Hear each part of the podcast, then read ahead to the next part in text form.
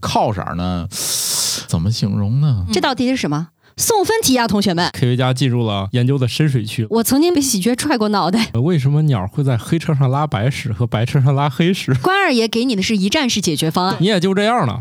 新科学脱口秀，这莫奇老师，你们家那两只猫叫声一样吗？不一样，他们骂街的时候都咋说的？他们不骂街，哦，嗯那他们跟你好好说话呀，对，就小夹子，小夹子，夹子音，那夹子嗯音说明是有求于你，他们一般就是接我下班儿等吃的的时候会夹一下，然后剩下大部分时间都安静的。啊、主要是等罐罐对对对对对，啊。是那天下的猫都一样，但是它俩会比赛看谁更夹一点嘛。肯定是小的更夹呀。啊，天生的。你家那两只猫是一个嗯品种吗？不是，老二是那个小布偶，老大是虎斑。那看来他们是不是从小跟妈学的不一样？ 这有关系吗？跟妈学的，没准几个月之后就被抱走了呢。 怎么跟妈学？对，哦从小就给抱过来了啊。啊，行吧。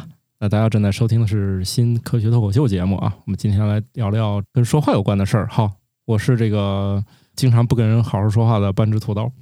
我是经常好好说话的莫奇，这里是整天对着电脑都快失去说话能力的王大夫。我是日常会对说话做一些小小研究的巧克力爱巧克力。哎呀，既然都说到猫了，那我们就聊聊下一个物种吧，啊，比如乌鸦。 看我这个起承转合是多么的顺滑，是吧？乌鸦的叫声也会因地而异，就像人类的方言一样。当乌鸦加入一个新的群体时，它们会通过模仿占优势的群体成员的叫声来学习群体的方言。哎，那个我看过一个报道，就说乌鸦的聪明程度相当于小狗子。这个乌鸦的传说还是非常多了，甚至有这些书啊，大家有兴趣都可以找找。以前还有人用乌鸦赚钱呢，嗯，就是那种去训练那个乌鸦拾烟头，它就能拿烟头好像去换钱。乌鸦应该是特别喜欢那些闪闪发亮的东西，所以有对的对乌对鸦窝里面会有一些像钥匙啊、项链啊、戒指啊这些东西，对，包括可能硬币什硬么的币什么的，嗯对，乌鸦窝里面就会就对会能捡得到。但是你可以有意识的去训练乌鸦去干点啥，然后给它奖励，最后你再拿这堆东西去换得奖励。反正有人是可以利用乌鸦赚钱的啊。我我记得好像看日漫的一些作品里面，他们日本那边会把这个乌鸦的叫声用那个日语那个发音啊轰，那个好像在日语里面是一个就是说它笨蛋的意思。哦嗯，那挺那有意那思的乌鸦骂你，这个有时候说不定还是对的，嗯而且人家不光骂你，还用方言骂你呢。 就是不同的方言。你看咱中国那个乌鸦，它就是方言，就是啊啊，对对对对对，其实你会发现，就刚才提到影视作品啊，包括动漫，它里面的那个乌鸦的叫声的音效，其实都 我觉得差不多，对都差不多。可能用的都是类似的音源吧。嗯嗯，那那乌鸦大概一听就行了呗，谁还不是研究鸟呢？谁还天天琢磨这方言呢？我觉得这就是这个科学家进入了研究的深水区了。就是好像研究鸟类的方言，或者说它叫声的不同，应该是鸟类研究当中还挺重要的一块儿，应该有对好多的研究。我记得早些年看过另外一种鸟，就是学外语，它模仿别的鸟的叫声很厉害，好像那种鸟叫什么卷尾，不知道是出于玩儿呢，还是就是对于自己的语言天赋非常有信心，它就学别的鸟叫。模仿其他鸟的话，抢食、求偶，这都有不好些鸟它只是觉得好玩儿，它闲的没事儿。嗯，呃，有有些鸟因为它食物也比较充沛，它可能就不是很在乎。确实，不光是人类喜欢玩耍，那有些动物它在空闲的时间，对，，也挺喜欢玩耍的，哎也喜欢就比如玩说耍像小鹦鹉啊之类的那些，特别是家养的，家养一那天种它就吃饱了撑的，它就开始捣乱 嘛。你像那个乌鸦，它之所以聪明呢，也是脑袋比较大。这样的话，从比例上看，它跟人这个比例差不多，有可能比人的这个比例这哦个，大脑容量比例啊、可大，能可能还大一点儿。嗯所以呢，说乌鸦比一小部分人聪明也是有戏 的，毕竟 毕竟有的人可能脑子百分之一都没用 到啊，这是个谣言啊，就是那个说什么我们用大脑没有超过百分之十，这些都是谣言。嗯呃，之前还以此为主题拍过一个科幻片叫《超体》，嗯，主对演是那个寡姐、啊，寡姐姐对，哎，我还去电影院看过这个，是我为数不多去电影院看的哎，科那幻还挺有意思的啊！嗯那那哎，你这样一说，勾起了我为数不多的观影体验啊！ 但是那个电影就把大家的这种惯常的认知又给加深了。对，但是没事儿啊，你也就这样了啊！你的大脑真就用了 用到百分之百了。 大家不要对自己抱有什么不切实际的幻想，就是你肯定用光了， 你还是琢磨琢磨别的吧。大脑不行，咱就干点别的，是不是？过热的时候呢，吹吹冷风，冷静一下。是。然后呢，日常听听我们的节目，过一过知识的水域。对，说不定听我们这节目高低智商还能加个零点几分呢。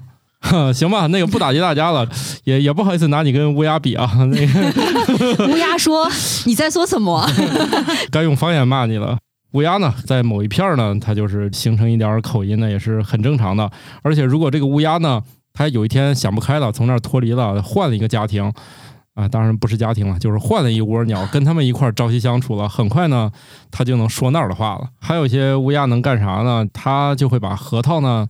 就先弄起来，它一等到这个红绿灯合适的时候啊，赶紧放到路上，然后等车一过，就压碎了压碎了，然后吃那个核桃仁儿啊， 好聪明啊。所以你看，人都知道吃什么核桃补脑，那乌鸦也知道以形补形，？”是这么回事吗？ 这我这又是伪科学。那个不就是因为核桃好吃吗？我不爱吃，我觉得花生又便宜又好 吃哎，我觉得核桃不好吃，是因为你没吃到新鲜的。啊，好吃是都是这么说的。核桃反正前一段儿那个小排同学给我那堆那个莲子对，啊为这个事儿啊，我们专门去了趟武汉，啊，怎么样顺？顺带顺带，我们去菜市场终于搞清楚这个事儿，回头我要跟他说，嗯这个莲子确实有一种是专门种出来就是吃莲子的。哦，咱这儿可能不是那个品种，所以我们这儿吃莲子没有那么。另外，它也摘的确实比较早，很嫩，新但鲜，很嫩。嗯，它光吃藕至少有四个品种，就是在那现场有那种卖藕专业户，它就分，面藕、脆藕，还有一种叫粉粉藕，好像是。咱这儿一般都以为那个短粗就调凉菜，那不是不是，人家还专门有一种凉凉菜因为藕，在那边有拌凉菜的藕和炖汤的藕对就炖不汤一样不一。样，那三种。嗯，对反正我们在那摊儿上至少见了，如果我没记错，可能是四种啊。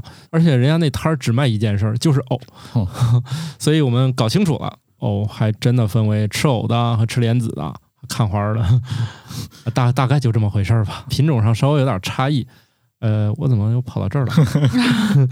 反正不重要，大家不又知道了一些知识。明年大家这个等那个莲子呃下来的时候，都可以去买点那种为了吃莲子而生产的莲子，芯儿都是甜的。对，可好吃了，还有一个就是没事儿别调戏乌鸦啊，因为这个乌鸦说记是仇啊，嗯它是有面部识别功能的。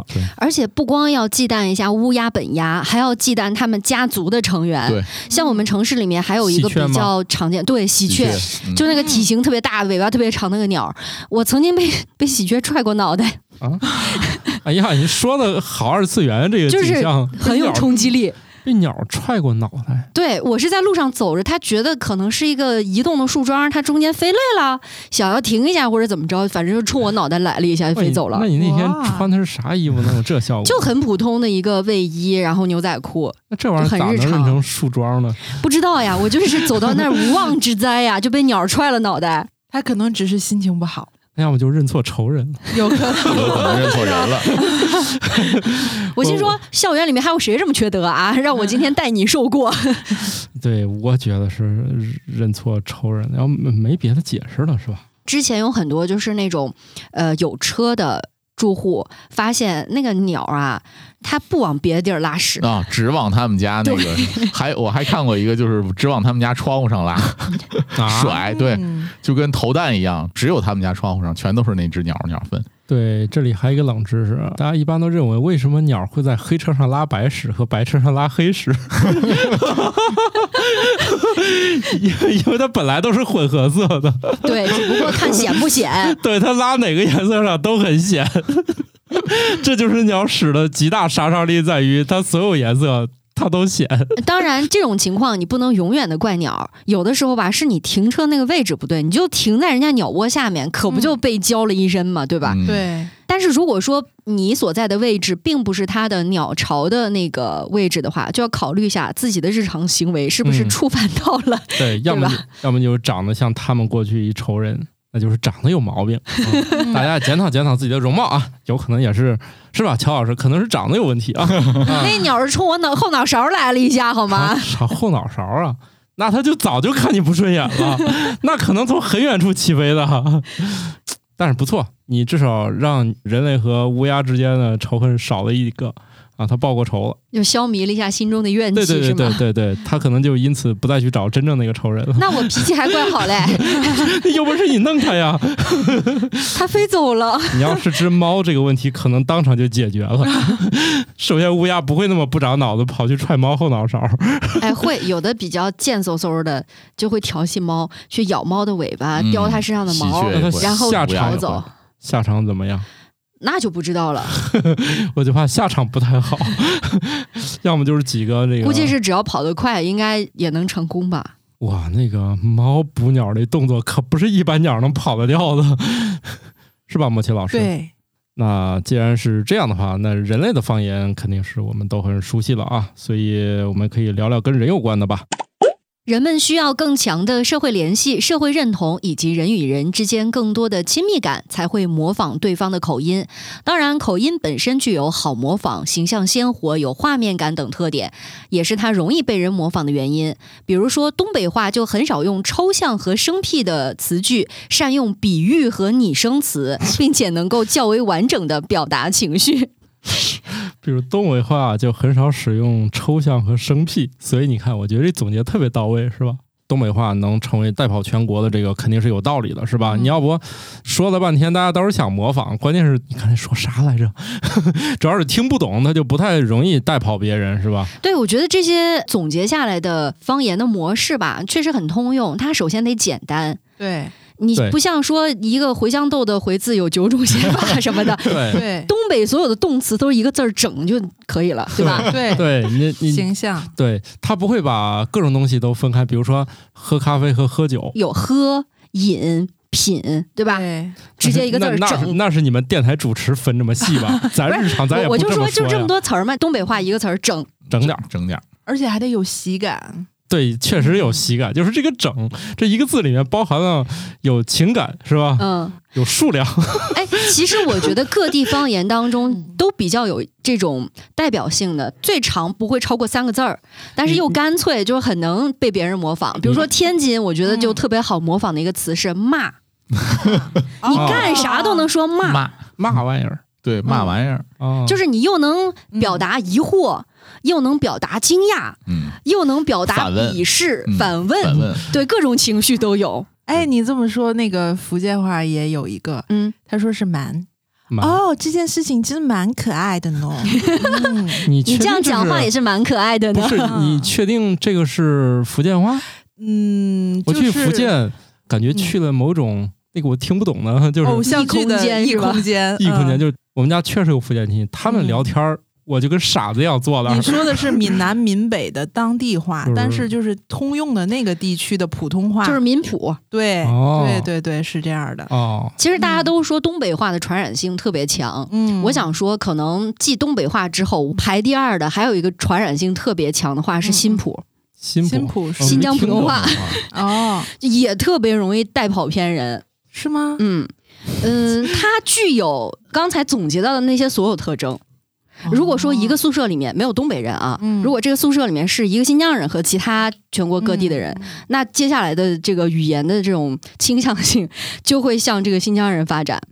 呃，前一段时间，著名呃嗯虾系男艺人李诞，嗯他不是在全国各地玩嘛？对，中间出了一个有几期视频吧，是他在新疆。嗯，第一期视频还好，到了第二期视频开始，他的口音就无可避免的滑向了新疆口音，嗯因为他本身是内蒙人，可能嗯相对来说对口音有相通相近的地方。嗯他待了没几天之后，那个口音我跟你讲，完完全全就是新疆本地人了。哎，我觉得可以做一个各地方言影响排行榜，最容易把别人带跑偏的可以排几 个。容易带跑偏。首先啊，它好发音，嗯，嗯，那个我也想学湖北话，我也学不会，就是调太多，太麻对，烦就是你让嗯北方人学南方话，确实是有点困难。但是我也不知道南方朋友是不是觉得北方这个语系也太难学了，这都不知道啊。我听说高考题的第一题不就是让你选一个拼音是吧？就是几个词看拼音哪个标对了。呃，对对， 北方同学说这有啥考的？南方同学说第一道题基本上他们都是放弃的。南方同学说第一道题有啥考的？直接闭眼选一个就行了。北方同学说这还用选？这是我唯一一个我拍着胸脯能会的题。 这道题啊，就是老师们经常说的那句口头禅。嗯这道题是什么？送分题啊，同学们！嗯啊，那你是站在北方语系的角度讲，嗯不是同时成立送分题，一个是送给考生的分，对一个是送给考官的分 儿。对，对送不出去了啊。嗯你像那个有些大家只是觉得喜感，但它不会流行，就嗯像你说那个唐山话，嗯，因为它嗯会给人带来理解上的这个巨大的差异。对对对，因为你不清楚哪句是疑问 句，哪句是陈述句，对，但是他的那个结束那个尾音是不是完完全不一句样的？句都是质疑。对，关于唐山话有多 有趣，已经把什么东北话、天津话远远甩在了身后。请大家回顾我们往期的一期对节目，叫做《乱谈方 言》，对我们瓜大聊过，爷亲自演示啊。对也不知道是问你吃油条，还是说我吃油条的故 事，大家可以去听一听啊。嗯但是我觉得这里有一个很奇特，就是你看这里提到了说人与人之间这种亲密感才会模仿对方的口音，我都觉得吧，你要故意模仿对方口音会被打起来。嗯，就是小时候什么你刻意去模仿对方说话，你俩过没一会儿就打起来了。那是模仿别人说话的缺陷，而对不是他的整个口音的状态哦吧这？是恶意模仿啊、对嗯哦，就好好的模仿。因为我就有特别深的感触，是因为我在武汉生活过一段时间啊。你想，嗯我一个北方人，而且身处于这个呃语音传染力特别强的新疆，嗯 但是去了武汉之后，经过那边的语音的熏陶，就会发现那个调调会很奇怪。哦就是我之前在节目当中也提到过，因为他们那边讲话会有很多的重音，嗯我就会往那边靠。比如说，啊莫西，你今天吃饭了没？哦，吃我饭知了道没我知道，哦你混合了多地地的，哦对，就是那个嗯重音就会很奇怪，会偏向那边。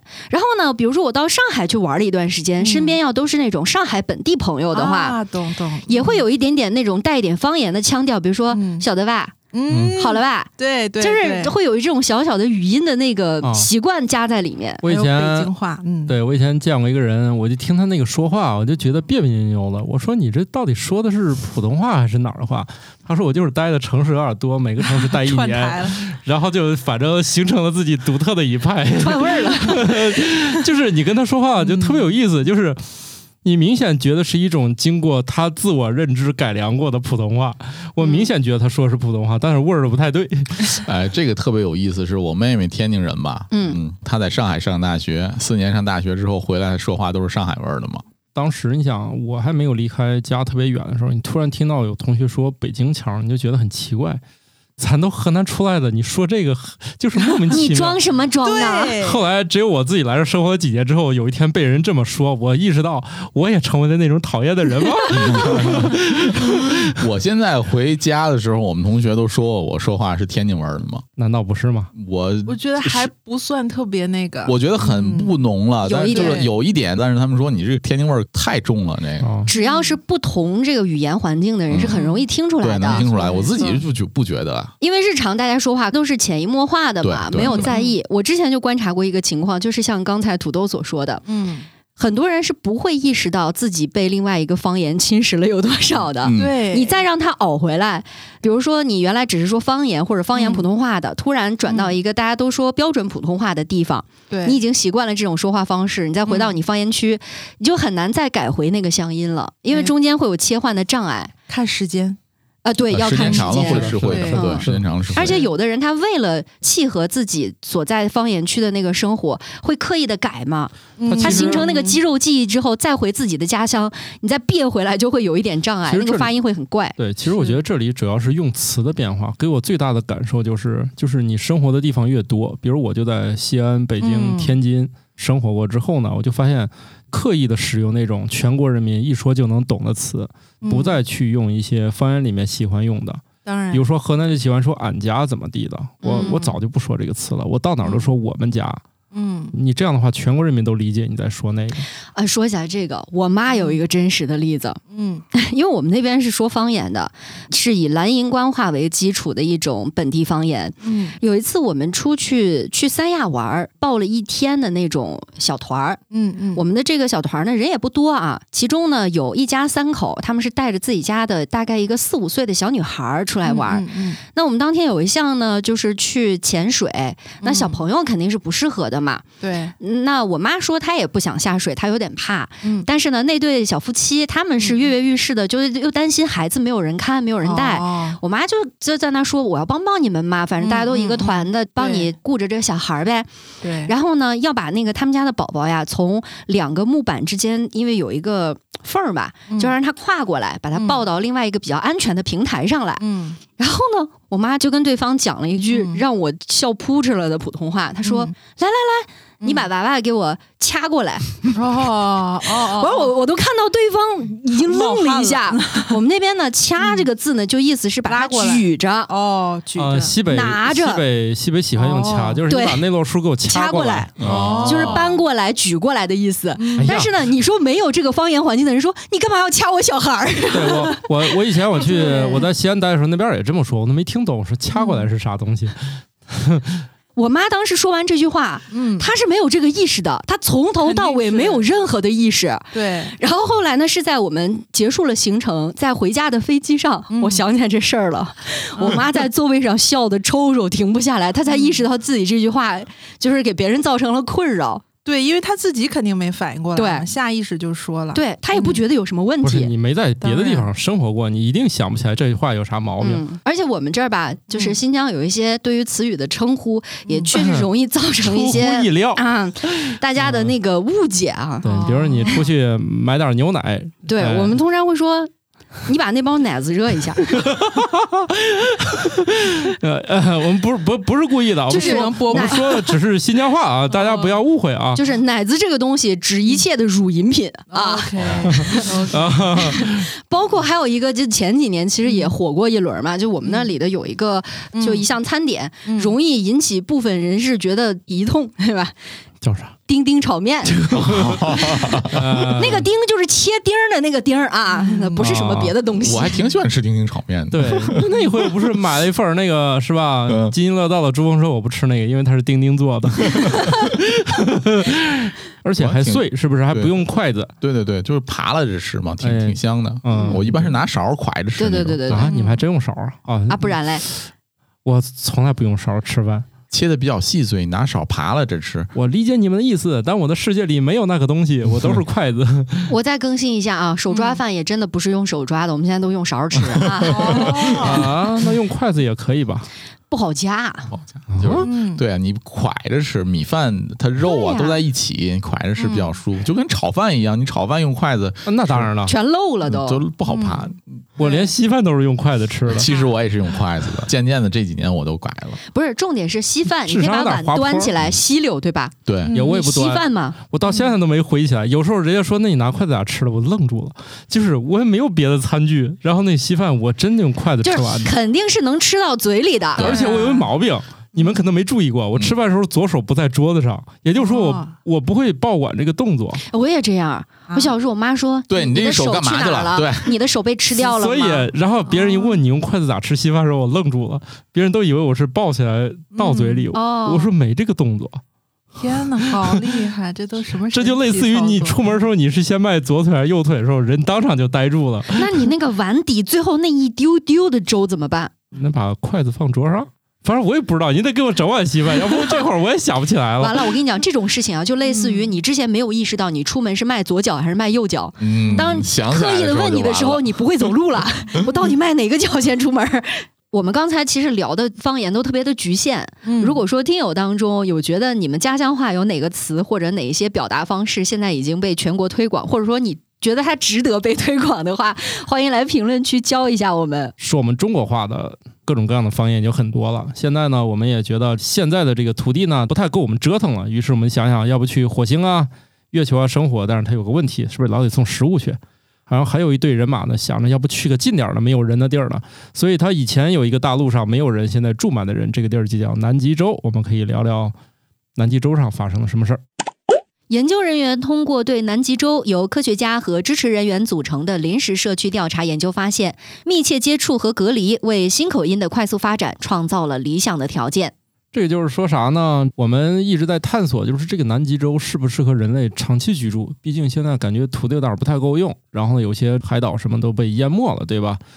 但是遗憾的是，就至今为止，南极洲还是不能常年供大量的群体在那个上面来居住，因为它现在所有的这个上面要吃啊、用啊什么，还是依赖附近的大陆来回去运送，所以来说还是不太经济。但是对于哎，就那么寂寞的要在那儿待着的这群人来说呢，他们逐渐逐渐就发生一些友谊，是不是？估计也是像那个一个宿舍一样，也像之前我们提到的那乌鸦一样，对对他们呢，就是这个社区呢，相对大一点儿，可能更柔和一点儿，嗯最后呢，大概率会产生一种南极洲口音，就是混合了各个国家的口音了。对，说不定我们就是各种词就不像在我们现有大陆上流传的就这么慢了，说不定很快的他们那儿就是一句话里面各国语言就都有了。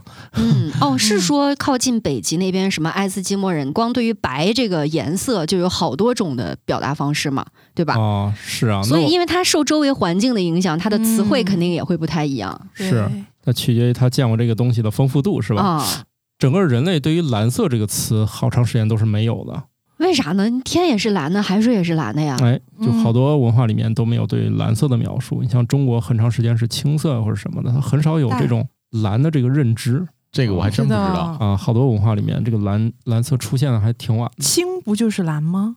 不是吗嗯，你？可以认为它是包含了蓝色的一个，嗯，粗略来说是包含了蓝。他认为蓝只是青的一种，可能是。哦，嗯就类似于每年会出那个什么标准色卡，什么潘通潘通色，潘多对色吧，？嗯，嗯，它可能那个蓝，它只对应某一组数字的编码，是吧 嗯对？现在就搞复杂了、 RGB 啊！现在每年还得发布个什么年度潘通色什么的啊，嗯啊嗯超出了我们的这个理解范围了啊。嗯，嗯啊，，现在颜色肯定是很多很多种了。这个很多地区，比如说像天津话，靠是个什么色儿？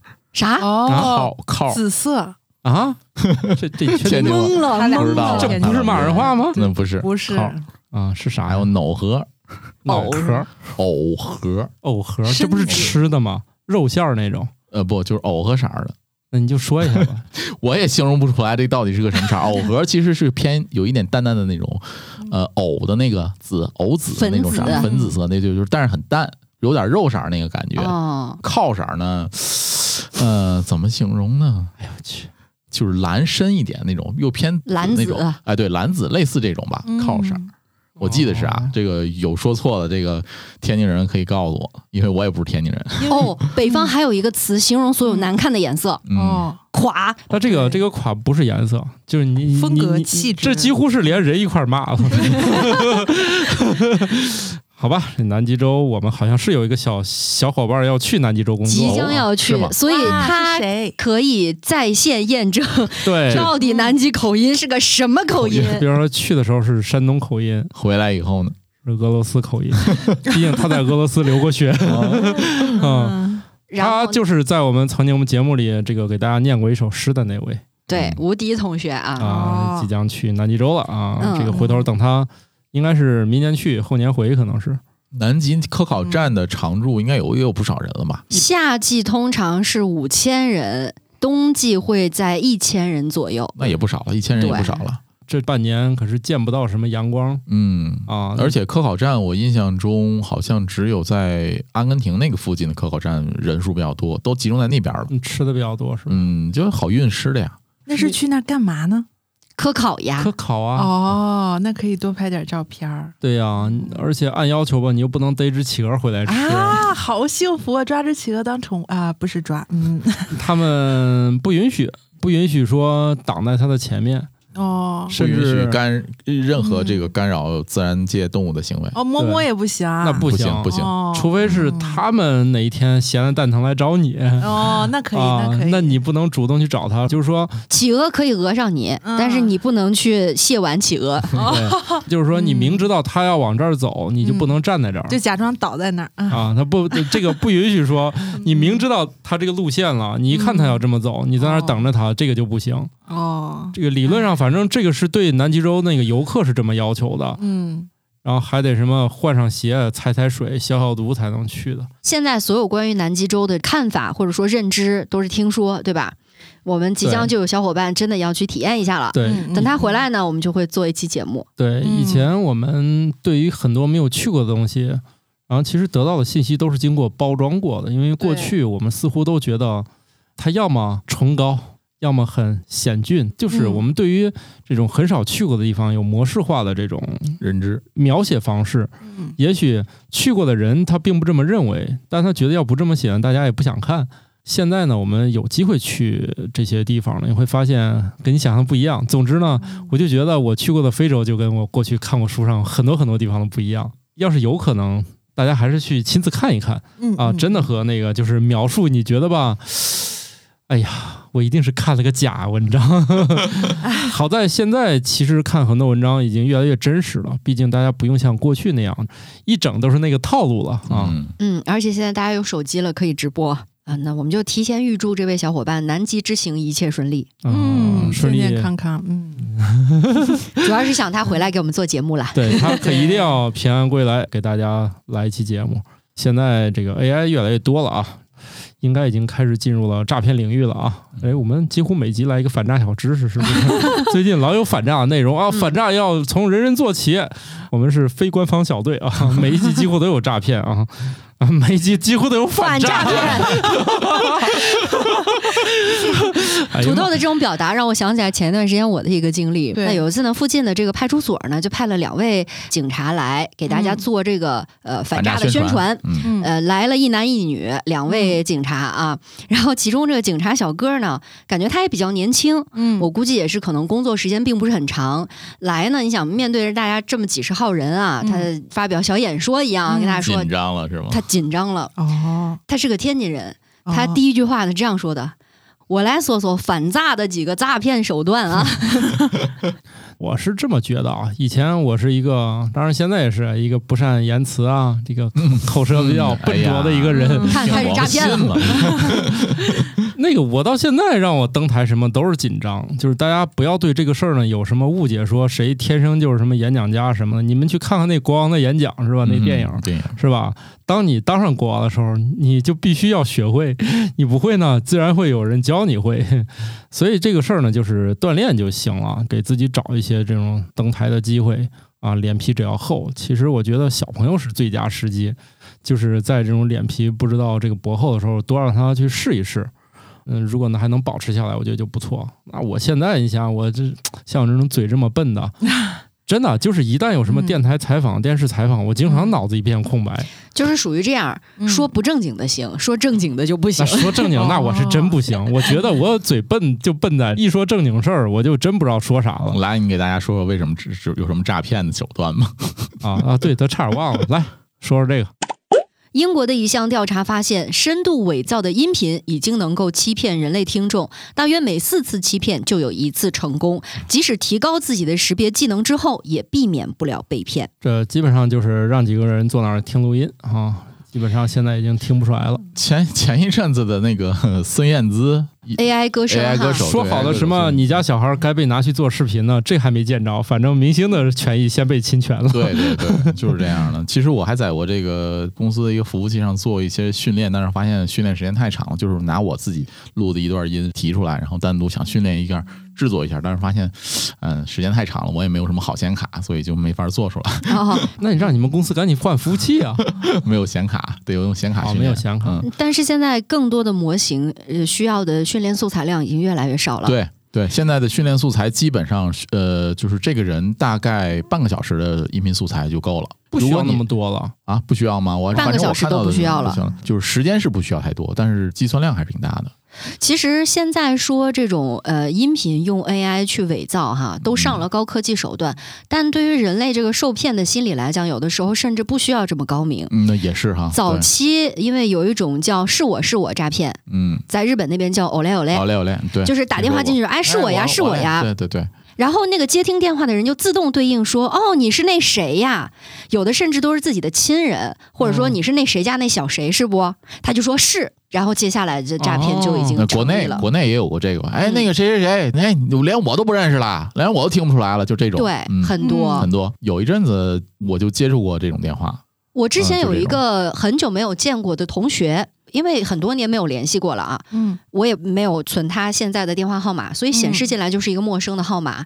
他第一句话也是那种，他说：“哎，你猜我是谁啊，就这种嗯，嗯，我当时就很生气，我说：“你现在就跟我讲你是谁，你如果不说，我现在就挂电话。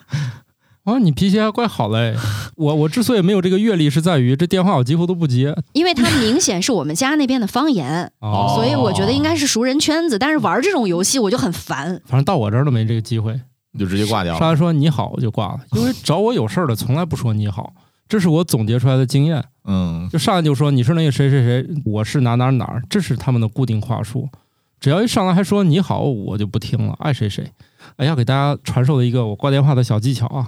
然后一上来先来段音乐的，直接挂掉。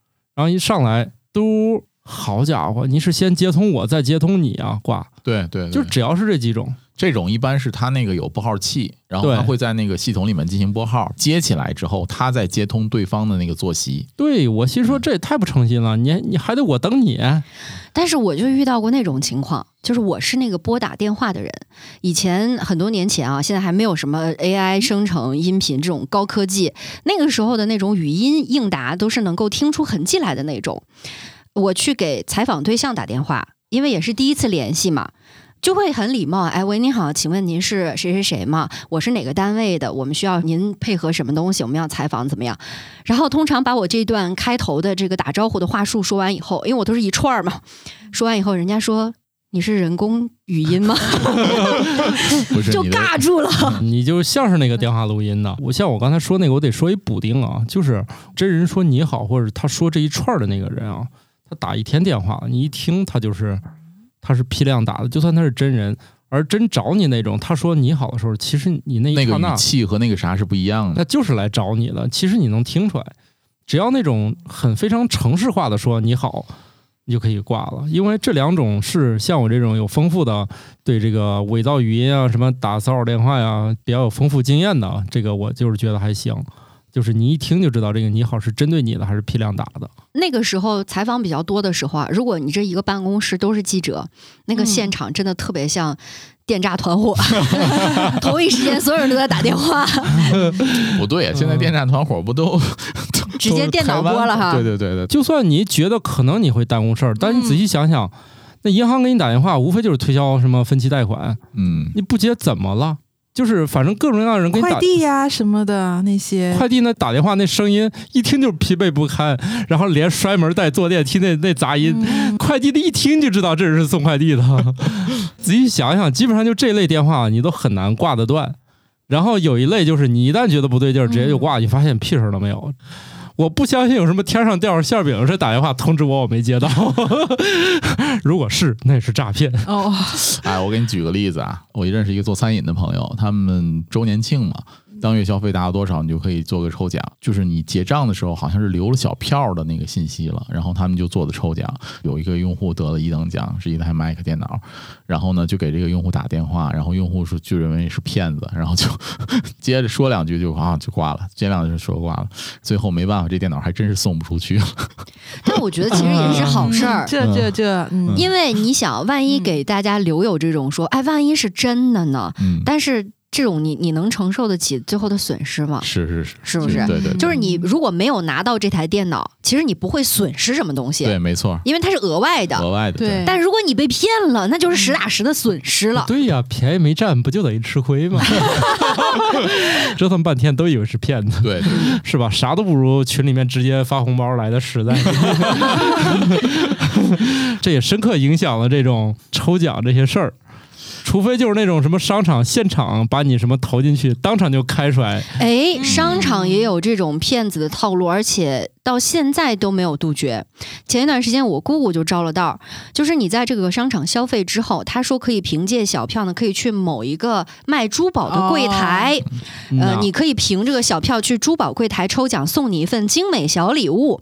那抽奖的时候，这个就来了，销售员呢就会说哇，你今天手气太好了，嗯我们这个里面呀、只有一张特等奖，今天就让你抽到了。哇嗯哦嗯这个奖是什么呢？也不给你直接给实物，而是说，比如说我卖一块玉，嗯或者一个戒指，或者一个项链儿，我这个原价卖一万的，但是你今天这个特等嗯奖就是你能一千块钱就把它拿走，不要你这个时候心动不心动？嗯，套路，套路，套路就来了，嗯因为当时他那张券儿啊，在他手里是随时被替换掉的，嗯，他给你的时候，其实就是那个他们做好了的券儿，就是哦嗯引你去。消费者那这个也钱可以。如果你给的是黄金的话，一千，你给我五十克，我立马就买。那它可能是假的嗯一般不会哦是黄金，或者要不然是假货，要不然就是合金。对对对，大部分是以玉石为主，他说因为是这个东西不好没有量价，化你的可以随便对开价。是对你嗯不它好那鉴定，个即使黄金，它也可以定义，嗯，它没说它的成色是多少。对啊，啊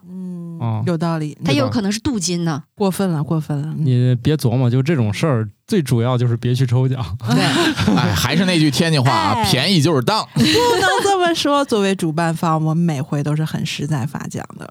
那你们这个园区可要好好运营啊！啊，就这是种说，这种遵纪守法 的，太少了，啊有时候让人捏把汗，他们这么实诚，能能能干能挣这个钱事儿啊对，然后然后有有好多人就觉得我们是假的，那当然了，要我也是假的，后来我们奖品就小了。小了，啊，之前我们送什么平衡车呀，什么就是手机呀之类的，然后。嗯啊讲太大呃了。然后后来，对大家不相信嘛？后来我们就送门票了，嗯，库存还 在吗？是 不是跟我们那个那个朋友似那的？最 iMac 后还对在 吗？那个 iMac 没办法，最后就你送不出去嘛，只能当他们员工自己的这个办公用品了。啊就是我哦们等会儿，意思是录完节目以嗯后就去那个莫奇老师他们 对啊仓库库，存对你看对拿看走去看看有啥就拿点啥。对对我们倒也不挑剔，就是对，就是对去库存。哎呀，对，手机什么的拿回家不行，当个阅读器也是好的 嘛。啊好的，一一会儿就去啊。 嗯，嗯，哼大家这个以后这个接电话也小心啊，就算是亲人打的。对哎呀，现在我觉得几乎没有什么办法杜绝，只有说你等会儿该还给你再打回去。是这样的，就是如果是电话的话，电话的那个音频的那个码率基本上也就最高九十六、四十八、非常低。不可能九十六，二十四到六十四左右。嗯，这个码率，这个码率的基本上就是说它音色还在，但是可能那个是就失真了嘛，它跟基那本个声音上有只关保留中频，对，所以这种情况下，你其实很难分辨它是 AI 的还是真人的，比较难了。因为目前还有一些 AI，如果尤其那种开源的 哈，嗯，它其实做不到那种完全丝滑。你是，你仔细分辨中间能听得到那种混杂音，嗯，或者说有一种就是所谓的机器味儿吧，还是对有那么一嗯 丢丢。它的高音低音之间的那个变化嗯切换啊会对对会有变一化些有些，但是呢，在电话里面，这些声音都会被抹掉。对，所以听不太出来，哦，就是有时候还是会差着的。哎，那那种那伪造号码打这件事儿，现在还能不能做到了？伪造号码现在不是这么做的，基本上就是说，境外的骗子会在国内的某些手机或者应用里面挂一个 VoIP，也就是说你在安卓手机上装一个应用，手机有这个手机卡，对不对？已经插上手机卡了，那那个 VoIP 的服务端就是这台手机，骗子手里面那个是个 VoIP 的客户端，嗯，这个客户端要连到这个台手机的这个服务端上。然后再进行呼出操作，哦这种时候你用户手里面接到的电话实际上是这台手机的手机号打的，哦，这个这就个是骗子借刀杀人，对，流氓应用嘛，会挂 VoIP 的服务。而且你这个用户自己不能感知是吧？对，而且这个用户就比如像让 root 了以后啊，或者是刷机了以后什么的，他都感知不到。刷机装的这个应用，甚至不刷机的这些非 root 的应用也会有风险，直所以到他有一天卷入大案被叫走，发现才有自己可能发现。所以这些应用伪装的其实挺深的。哦，也就是说，在你神不知鬼不觉，你晚上睡觉，你的这个手很机有可就能被人利用，对去给别很人有可打能诈骗对电话。 哎呀，哦它是通过网络进连进来的嘛，VoIP 是一个网络的，我懂了。 ，Voice VoIP 嘛。但是我有必要跟乔老师探讨一下，这骚扰电话一般不是半夜打的，我就举举这么一个场 景，就说这么一场景哈，加点小谢没有用，反正还是保证自己没有钱吧。 没有就钱，像你说的，没有钱也给他绑了一堆带啊！对，哎，我这个是错误瞎说的，啊，大家别别别当真啊！哎，行吧，希望大家这个都都不要遭受这个东西啊，还是保持点警惕吧，以及有一些好的习惯，比如那手机别乱刷那里面的东西啊。对，别别乱装软件，一定要在正规的应用商店来下载这个应用。嗯，大家还是守护好你的这个最主要的一个钱包、手机。对于人类来说，男性声音和女性声音一听就不一样，是吧？但为什么男的这个声音是这个动静呢？新的研究发现，更低沉的男性声音不仅能提供性吸引力，还可以让自己听起来更强大，来避免战斗。嗯成年雄性的平均音调大约是成年雌性的一半儿，比成年女性低一个八度。 我这嗯也就是说避免冲突这事儿，我觉得不太， 我觉得不太对吧？这是个威吓嘛？哦，他就是能动手就别逼逼逼逼，但是这个不是先逼逼了吗？你瞅啥？瞅你咋地？不是，就是这个发出的信号就是能 能动手就别逼逼。吵架一般不就是有理就在声高吗？不不不不，我觉得有时候听男生说话，就是尤其大学上课的时候，就好多男老师那个声音特别，他虽然催低，眠，但响，听得我脑瓜子嗡嗡的。哦我我最近有这种脑瓜子嗡嗡的经历是，嗯偶尔打开购物软件的时候，它会蹦出来一些直播间的直播，哦嗯对吧？哦那个直播主播的声音，我真的是扎脑仁儿疼。嗯关掉它，不光关掉的问题，还有一个问题是什么呢？手机上那个喇叭，它本身发出的这个低音的频率就少，嗯基本都是中音高听音，着就所以就炸耳更朵难受，对，听着更难受。啊，那因为那那低音乔老师是下那回种戴个耳机听。没有那个必要啊。 啊，声音特点在中频和低频，哦，嗯嗯那你们是直播间购物的用户吗？绝对不是。我买的很少我我哇基本不看直播。我只在直播间购物买过一次东西，哎，转到直播间觉得这还挺便宜，要不买了吧？就买过为数不多的这一回。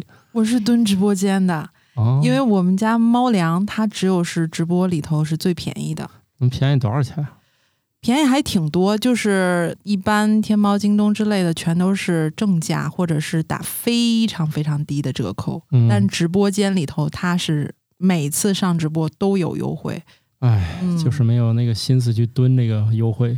还是有钱。土豆老师，但是这对其他人不就造成了价格歧视吗？由于你不想去蹲那个，于是你就活该你贵， 当你不想付出时间成本的时候，那你就要付出一定的嗯。那是他们的问题。我们刚才不是聊了那个语音合成，然后嗯诈骗的事情嘛？对，男生和女生，即便是在听觉上有很大的差别，现在在在技术手段下也不是问题了。我前一段时间玩了一个内嵌了很多的声音库，哦，就是有男生的角色，有女生的角色，而且风格也不一样。比如说，我现在拿着话筒嗯说一句话，变声，然后选那个声音，嗯我说出来的每一句话就会变成那个声音。我我干了个啥呢？嗯我把它挂着，拿这个声音啊嗯给我们家人打电话。哦，我选了一个男性角色的声音，嗯，我们家人诈骗懵了。嘿嘿，哎呀，哎呀，这是我们家姑娘被而且劫持了吗？而且非别常撕票啊！真的那个声音非常的逼真。嗯，哦然后我打给了好几个朋友，跟他们玩儿嘛，哇，啊嗯吓一所有人跳都呆住，说这哇个这么丝滑的吗？天啊这个是实时滤镜吗？实时哦，啊啊，，好有趣啊！知道了，大概。但是有的人可以使用这种方式变声的话，它是完全靠嗓子，不是靠电子 的。哎，这个前一段时间有一个应该也是宣传反诈的视频，嗯嗯，我看了挺火的，对就一小哥说嗯我被抓派出所了，嗯是因为他被网站上的各种信息吸引， 嗯 然后呢，警察呢来阻止他被转账骗，嗯下一步，嗯、下一步，步呢就把这个对方这个骗他的人给抓 到了。嗯嗯，啊，是一位抠脚大 汉啊，啊，现场给他来了一句对那个哥哥怎么地了那个，对，小哥 哥怎么怎么样，整个人就石化在了原地。我也认识，就是一个声优，嗯然后他就是年纪也不小了嘛，然后就算一个中年人吧，嗯，但是他的声音就像十几岁的小女生，完全可以做到。对，超级可爱。然后他就说他是故意的还是他他就这样？他声优它嘛可，以变，哦哦，可以变声变，哦啊对对对，主对动变声。然后他就在软件里头，比如说就是跟别人聊天的时候，然后真的他说你看，就给我看他的疯狂战绩，我觉得哦，他什么战绩？ 又属于我们反诈内容了吗？没有没有没有，只是就聊天。哦，我还就以是为直播间会有那种打赏的嘛，对吧？啊？对，是。然后你也知道，直播间还有美颜，然后嗯声音加配美颜，哇，绝了！哦，对，我见过有什么某一集说奶奶你忘开美颜了这一集，真的好厉害。 都开了两三分钟，都发现忘开了。 这个世界呢，不光有那么多沙雕的事儿啊，这个世界存在真正的沙雕。据吉尼斯世界纪录，迄今为止世界上最高的沙堡，二零二一年建于丹麦的布洛克胡斯，高达二十一点一六米。完美的沙堡有一个特定的配方，每八份干沙加一份水。我印象中，他们做沙堡的时候，实际上不只是干沙加水，最后还是要加粘合剂的，不然的话它不持久。就因为水分蒸发以后，那个沙堡就会塌了。这还环保吗？嗯，它肯定是加粘合剂的，就是比如它做出来以后，为了评比或者为了展出的时候，它会加一些一部分粘合剂。哦，但如果只是娱乐，或者说嗯我就做这个行为艺术，对对，比如说你那自己可能不加去，对你自己去沙滩边上玩儿，你想垒一个沙堡的话呢，基本上就是按照这个比例混合是比较合适的。不是说小朋友的最大乐趣就是挖沙子吗？嗯 对对如果说去水边玩儿，哎，正好有这样的沙滩的这个状态，小孩儿肯定会拿小铲铲什么的垒一些东西嘛。这个时候就是发挥你们家长的这个超能力的时候，记住我们今天提供的配方啊，嗯，每八份干沙加一份一份水，水，嗯，你就能。塑出你们家最厉害的沙雕，我觉得啊，这个比例还有一个问题疑问，就是说这个沙子的颗粒度肯定是有关系的。啊是是是嗯，就是在太大什么颗粒的肯定也是垒不不行起来吧的。比？如说在对天津的 某些海滩上的沙子肯定是不行的，它全是那个细沙、淤泥状、是吗？那种还可以，就是粗沙子粗沙不不沙行不行、嗯哦你就想想吧，你要是石头，都已经是小石块儿的那种，你咋拿嗯哦水把它垒起来？哦，也是啊。不过还有一种情况，如果你们家是去沙漠的话，这配方也失灵了， 毕竟也没那么多水，嗯是啊， 所以去沙漠吧，只要带铲儿就行了。是吧？突然事情简单了，不用记配方了 啊！如果海边儿就是这个，那这个个时候孩子就会要求挖掘机了。哦，那倒也是哦，没事儿，放心吧，孩子只要有沙子，他就咋都能玩的开心。嗯，你不用操心了，没有挖掘机它也一样能玩儿。但是之前说那为什么人这个脚在沙滩上一定会沾上沙子？它皮在肤表面有汗嘛，对吧？对它在干沙上它就沾不上，就是你脚如果是干燥的它就沾不上。那你见过有谁做猫一样的沙雕吗？怎么都跟猫干上了？今天主要是养猫的家庭占据了今天的主播的一半阵 容，所以你看店里呢招财一般有两种吉祥物，嗯，一种呢是那是蛤蟆呀，是是是蟾蜍， 蝉、蟾蜍金蝉，金对蝉，这是一种；嗯，第二种呢就是放一只猫在那儿抖楞手，还有貔貅是貔只貅进不 出。啊，哦，储财那那一都听 摆上，那就是听着有点便秘 呗。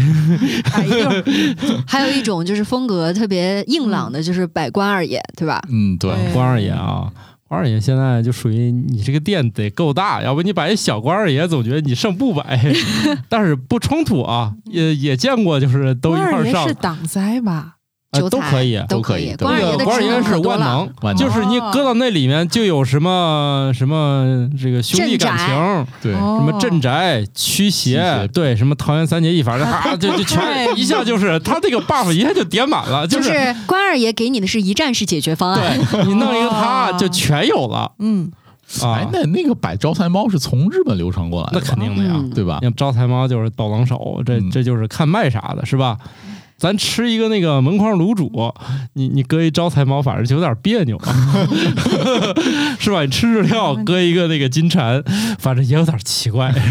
这里面最奇特的事儿就是下面要说的，我最近写着冷知识，我才知道、嗯这抖动手还分抖动左手右手，还分还有一起抖动啊的。有呢，来听听， 招财猫的右爪举起来代表招财，左爪举起来代表邀请顾客消费。嗯，一些招财猫甚至举起双手提供保护和祝福，好家伙，一哎个这玩意儿能能有三种组合，对，这尤其这个举起双手，我是不理解了，这还保不许护动，这不都投降了吗？问题是它是只是立下还是抖了？我那两只手同步抖还是哎还是分着抖？好像好像我真见过两个这样，就是一 上交一下错的。开的我，好像见过，就是我在写这之前，我一直以为招财猫只有一只手抖了， 嗯，两完全没注意过只对，没注意过分左右和可一能起。可能你去日本的话，可能就能看到不少了吧？它不同的岛好像猫是不一样的，嗯，反正是是有这么一个说法儿，所以大家以后再见到招财猫抖楞手，注意注意是抖的哪个。嗯，况且还有很多它也不抖楞手，它是个词的呀。对，就是固固定的哈。对，就看它举哪只举哪手就只行了，嗯举和抖楞都是一码事儿。哈对，换句话说呢，如果你开店，你可别抖错了。其实它这个我觉得也比较好记，嗯就右手是来钱呐，左手是来人呐，不是，其实我都一我觉样得右手的意思是不劳而获，左手是招呼顾客进店消费，左手是打工，右嗯，手是 不劳而获。 就是像家里，我觉得就应该摆右手，意味着我啥也不干，家里就有钱。你要是饭店呢，那肯定得勤快点儿，放左手是吧放？左手就来呀来呀，来嗯花钱呀，嗯快活呀，一起花钱呀。 不知道我这个解释是不是很通俗易懂强？行解释，呃，所以你就是解释外国民俗的时候，不就可以随意很多了 吗？是吧？大家咋解释都行，毕竟我也没去过。 你要是你们都不信呢，就邀请我去一趟， 去现场说服我，是不是？对，而且招财猫它那个铃铛好像也有说法，不同的颜色。哦，啊它还有铃铛啊，有铃铛我倒是知道， 完但了是，你这玩意儿就跟那个星座学一样，嗯就是嗯，后来只好再加什么上升，下降什么嗯 对太阳、月亮，对，对，但哎就哦都是好的，都是好的。都是好的。对，什么嗯健康啊、纳福啊、招财啊，还有招桃花啊，还有什么好运呐、之类的。这这我这觉得它就是日本人特别喜欢的一种行为，做不同颜色的手办，以此来圈钱，对你，就搁是咱这换儿外装嘛，就类似于一些盲盒行为，就是一个形象，嗯，只要换不同的外装、不同的表情，就可以又卖钱了。呃摆一溜儿是全我要，因为我们养猫嘛，会买那个小猫项圈儿，嗯，就是招财猫上那个粉铃那个铛，啊对，然后就 cosplay 啊不同的说法。啊，我给他的那个嗯猫食盆上是那个铃铛，啊、后来对嫌吵，把铃铛揪掉了。哎完了，我们家的钱被我给整没 了。回头我要买个铃铛装上，嗯再让他买一个没事在那扑棱是吗？你看，莫奇老师今天还给你提供了，就是你要选，对它代表的是啊铃哦不一铛样的意思。是啥事儿是吗？对我想想啊，那上面能挂几哦个？看到没有？ 不够 了已经这个消费行为就提振起来了。我然后从一个都不要变成我全要啊可以可以、嗯啊，只要价格合理。他要是卖三五十一个，我肯定就该痛斥他了。他要是卖个三五，五块包邮嗯十个，那就、嗯这很好，对不对？这个文化真是太讲武德了。 哎呀，谢谢啊，我差点把我们家钱给整没了，难怪我最近嗯，就是今年这个钱运不佳啊。 哎呀，这跟猫有这么大关系？以后我每天都回家训练它举右爪。怎么，我们节目也已经开始搞这种嗯很奇怪的迷信和赛博功德了吗？嗯这个反正你都养了，不就是增加点儿这个乐趣吗？对举右爪就有零食，对，给它零食的时候让它举右爪，嗯，嗯能训出来的。我没那个功夫。怎么活体招财猫 啊？你们还是做个人吧。不是你养个猫，你你总得折腾它，对吧？对，一般都是它折腾主人。嗯，啊，新科托冷知识大放送。我们的每根头发都是由三层构成的，由内到外分别是髓质、皮质和角质层。但只有粗硬的头发含有髓质，那些稀疏或金发的人通常没有髓质层。造型工具产生的热量是头发角质层受损最常见的罪魁祸首，但化学处理、梳头、阳光和风也会造成损伤。你的手可能比你想象的重两倍，一只手大概重约四百克。周围的光线会干扰睡眠，但是一个简单的眼罩就可以解决问题。